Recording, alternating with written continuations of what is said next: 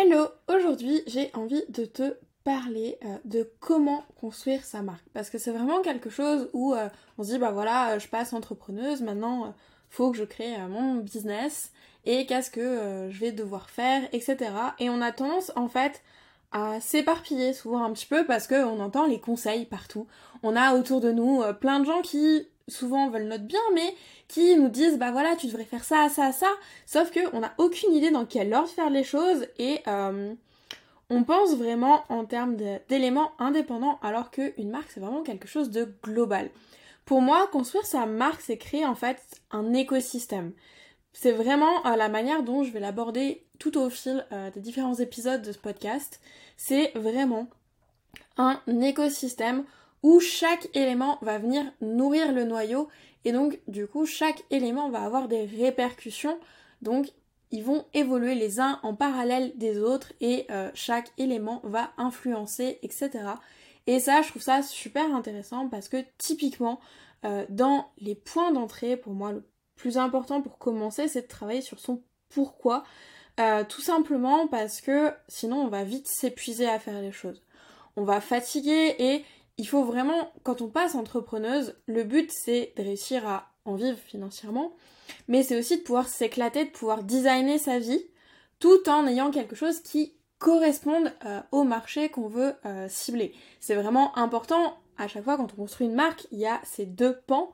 Il y a nous, donc du coup, on va aussi travailler sur son personal branding, comment on reflète notre marque, comment on est nous-mêmes une marque, entre guillemets. Et il va y avoir la marque à côté qui va à la fois, euh, en effet, dépendre de nous, mais en est, dépendre aussi des autres.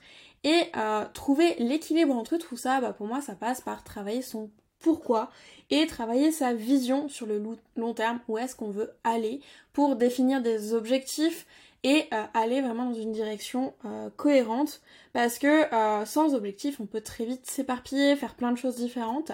C'est hyper cool de faire du test and learn, surtout sur les premiers mois de son activité parce que bah, des fois il n'y a rien de mieux que de tester en vrai pour pouvoir voir un petit peu ce que ça rend, voir si ça nous plaît, voir les améliorations potentielles et tout. Mais en même temps, il faut pas se perdre là-dedans. Il faut vraiment trouver euh, cet équilibre entre les deux, de pouvoir euh, expérimenter tout en ayant toujours un but derrière vraiment précis, parce que sinon on va vite s'éparpiller. Donc c'est le premier point pour moi, ton pourquoi, ta vision et du coup les objectifs qui en découlent. On est sur une première phase. Après, on va pouvoir travailler vraiment sa cible. Sa cible, son marché, ses concurrents, pour pouvoir voir ce qui se passe autour de nous, avoir conscience pleinement euh, des enjeux euh, qu'il peut y avoir, des opportunités, des menaces, etc. De comprendre comment fonctionne notre concurrence, parce que euh, pour moi le but c'est pas d'être hargneux envers sa concurrence, c'est juste de comprendre les fonctionnements pour pouvoir aussi tirer son épingle du jeu. On n'est pas chez les bisounours. Donc on peut euh, très bien s'entendre. Euh, généralement, euh, si tu me suis sur d'autres réseaux, tu pourras voir que j'échange souvent avec d'autres graphistes. Sur la communauté, il y a également des graphistes qui sont présentes. Il n'y a aucun souci là-dessus et j'aime beaucoup découvrir. Je trouve que c'est hyper enrichissant. Mais c'est important aussi de comprendre comment elles communiquent, les offres qu'elles proposent, quelle est leur clientèle, etc. Donc il y a ce point qui est pour moi essentiel de prendre ce temps d'analyse, euh, de aussi analyser tout ce qui est comportement humain. Euh, on oublie souvent, on regarde des études euh, autour de notre marché, etc. Mais il y a aussi une compréhension de l'humain en profondeur, puisque dès qu'on travaille sur la cible, etc., sur sa problématique, il y a aussi beaucoup de psychologie qui rentre en compte. Et ça, c'est ce qu'on a tendance à le plus oublier. C'est ce que je vois le plus souvent. C'est le fait que bah en fait on a chacun des, peurs, on a des blocages, etc. Et que si on part juste de dire bah voilà je propose tel produit pour résoudre tel besoin immédiat, bah en fait ça va être compliqué de pouvoir convertir véritablement parce que il va y avoir besoin de creuser plus, il va y avoir besoin d'aller chercher certaines émotions, de comprendre vraiment la personne et avant de leur demander d'acheter, déjà d'avoir une compréhension et une écoute envers sa cible avant de lui demander de passer à l'action. C'est pour moi quelque chose qui est euh, logique de s'intéresser à l'autre avant de lui demander quoi que ce soit. Une fois que on a défini ces deux premiers pans, Seulement à ce moment-là, on va pouvoir commencer vraiment à créer des choses. Là, on est vraiment dans l'introspection et l'analyse de regarder. Ça, suivant les personnes, ça peut prendre quelques jours, quelques semaines, et de toute façon, c'est un travail continu aussi. Mais euh, c'est vraiment important de commencer par là pour ensuite commencer à travailler sur ses offres, commencer à travailler sur son univers. Et euh, j'aurais même tendance à conseiller de travailler sur ses offres avant de commencer à travailler sur son univers. Parce que tes offres vont avoir beaucoup, beaucoup de répercussions. Euh, tout comme d'ailleurs, je te conseillerais d'avoir une seule offre plutôt que d'en avoir euh, plusieurs, de t'éparpiller pour au moins tes premiers mois. Euh, j'ai testé plein de choses et donc du coup c'est aussi un retour d'expérience que, je te partage et aussi des échanges avec mes clientes autour de ça.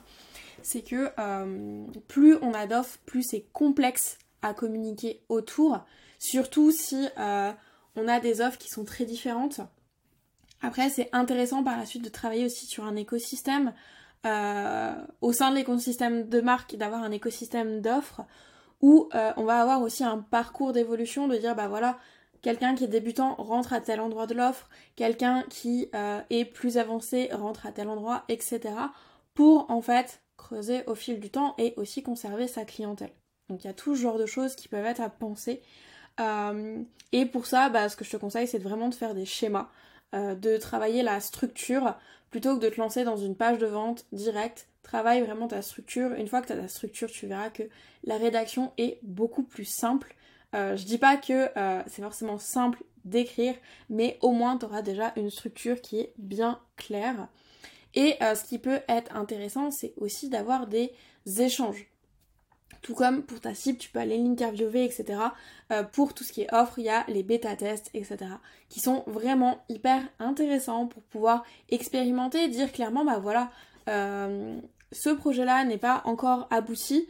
Euh, je te propose quelque chose qui est en cours de création, mais tu vas avoir des avantages en échange et pouvoir comme ça co-construire pour avoir travaillé sur du building public. C'est vraiment très très intéressant parce que bah c'est bien de penser énormément de choses dans notre tête, mais en fait, le jour où on passe à la réalité, il y a un grand saut à faire et euh, on n'est pas forcément à l'aise. Donc euh, ça nous permet aussi de prendre très vite confiance, de tester, de faire évoluer directement.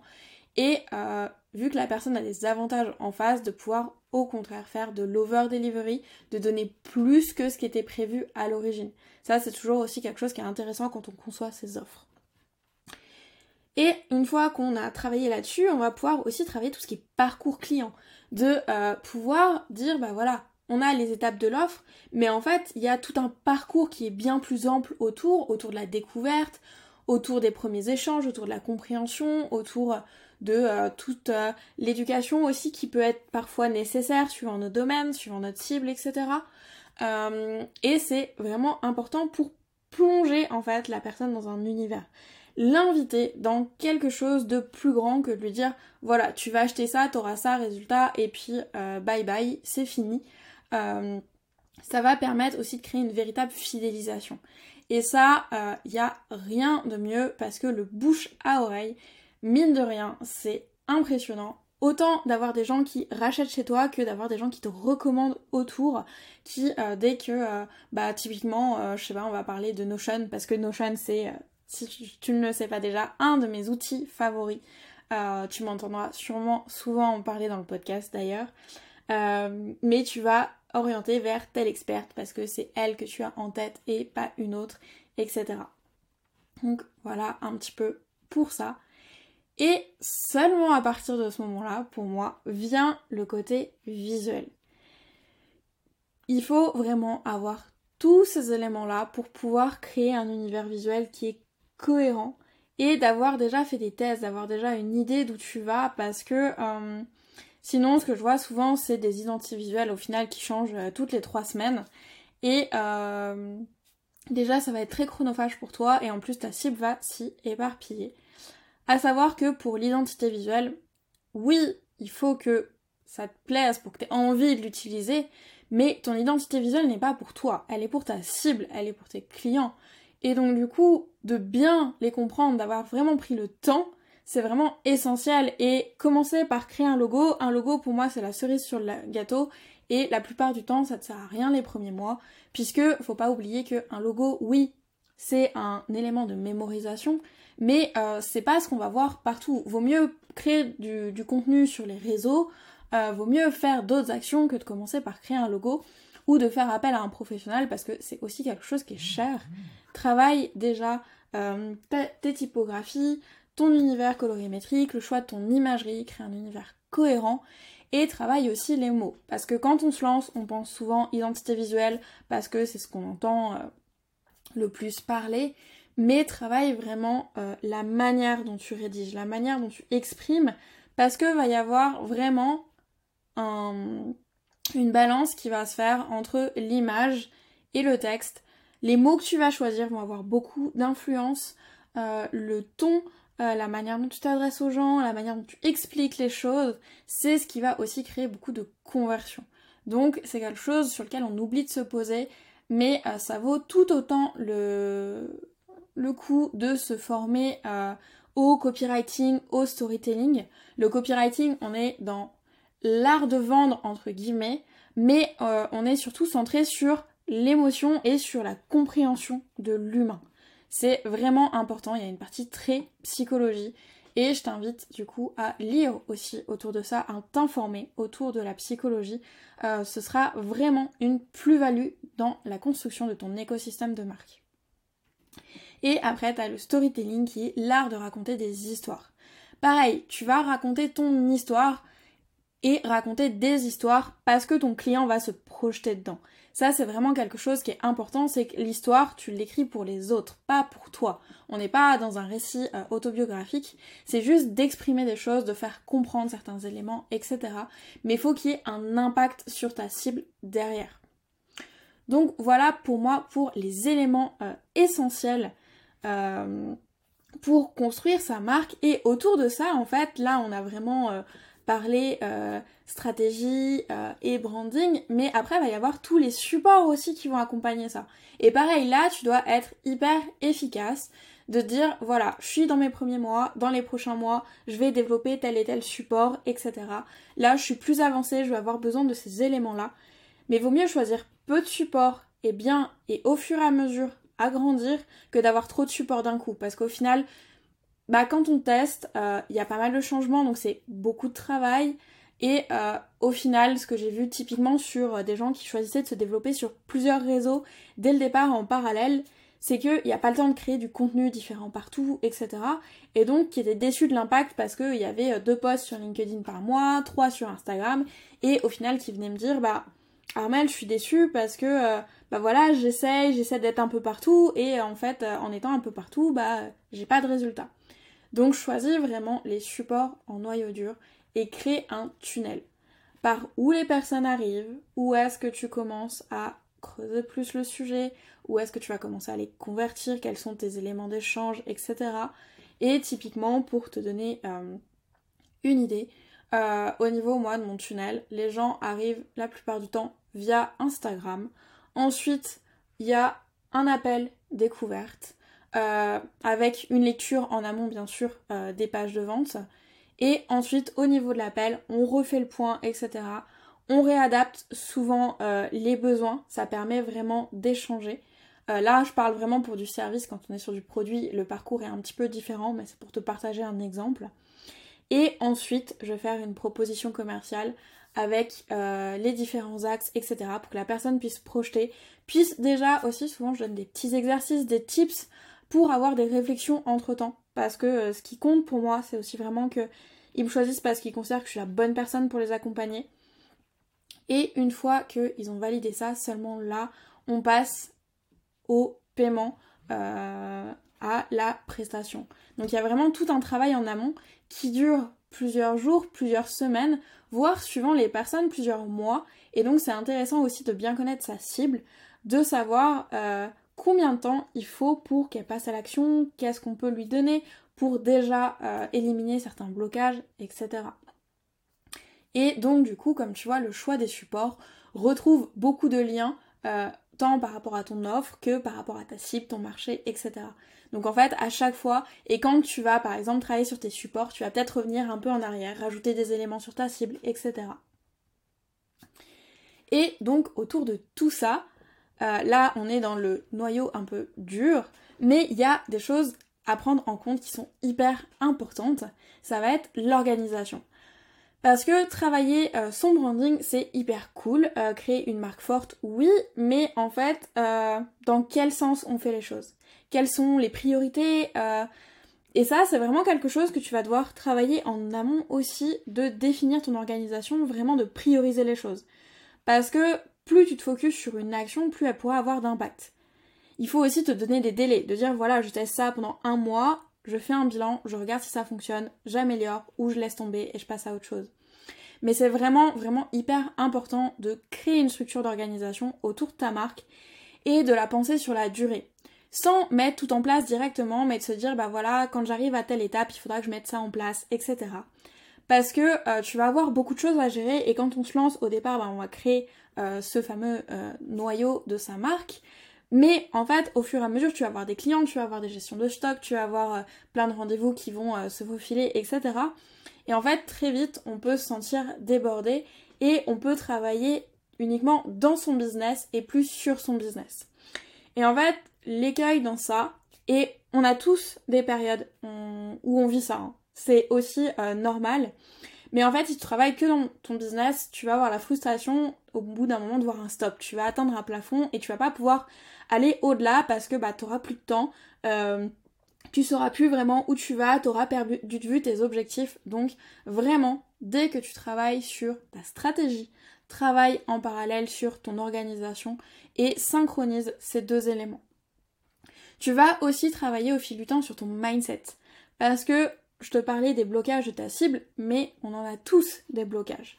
Et on n'a pas les mêmes blocages à chaque niveau de l'entrepreneuriat.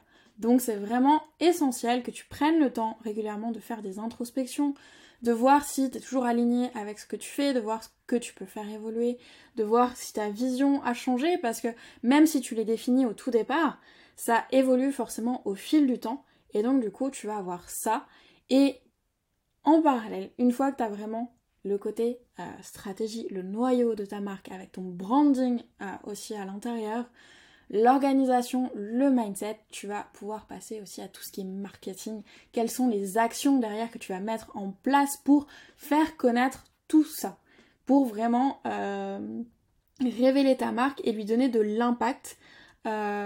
quelles sont les actions est-ce que euh, tu vas être sur la création de contenu? Est-ce que tu vas être sur de la prospection? Est-ce que euh, tu vas être sur des partenariats? Il y a énormément, énormément de choses qui sont possibles. Je reviendrai dans d'autres podcasts pour te donner plein d'exemples parce que euh, en un seul, c'est impossible. tellement c'est varié. Mais j'espère que ça te donne une idée un peu de l'écosystème que tu dois construire en créant ta marque. Le but c'est pas de te faire peur, c'est juste de te montrer que tout est synchronisé, tout travaille ensemble et euh, te donner un peu une idée d'un premier euh, plan de vol euh, de ce que tu peux faire. Et si tu veux être accompagné sur ça, n'hésite pas à aller regarder la communauté Go to the Moon où tu pourras en parallèle des informations que je te donne là, découvrir des exercices qui sont vraiment poussés, des masterclass pour pouvoir passer à l'action au-delà de la théorie. Voilà, on se retrouve très vite.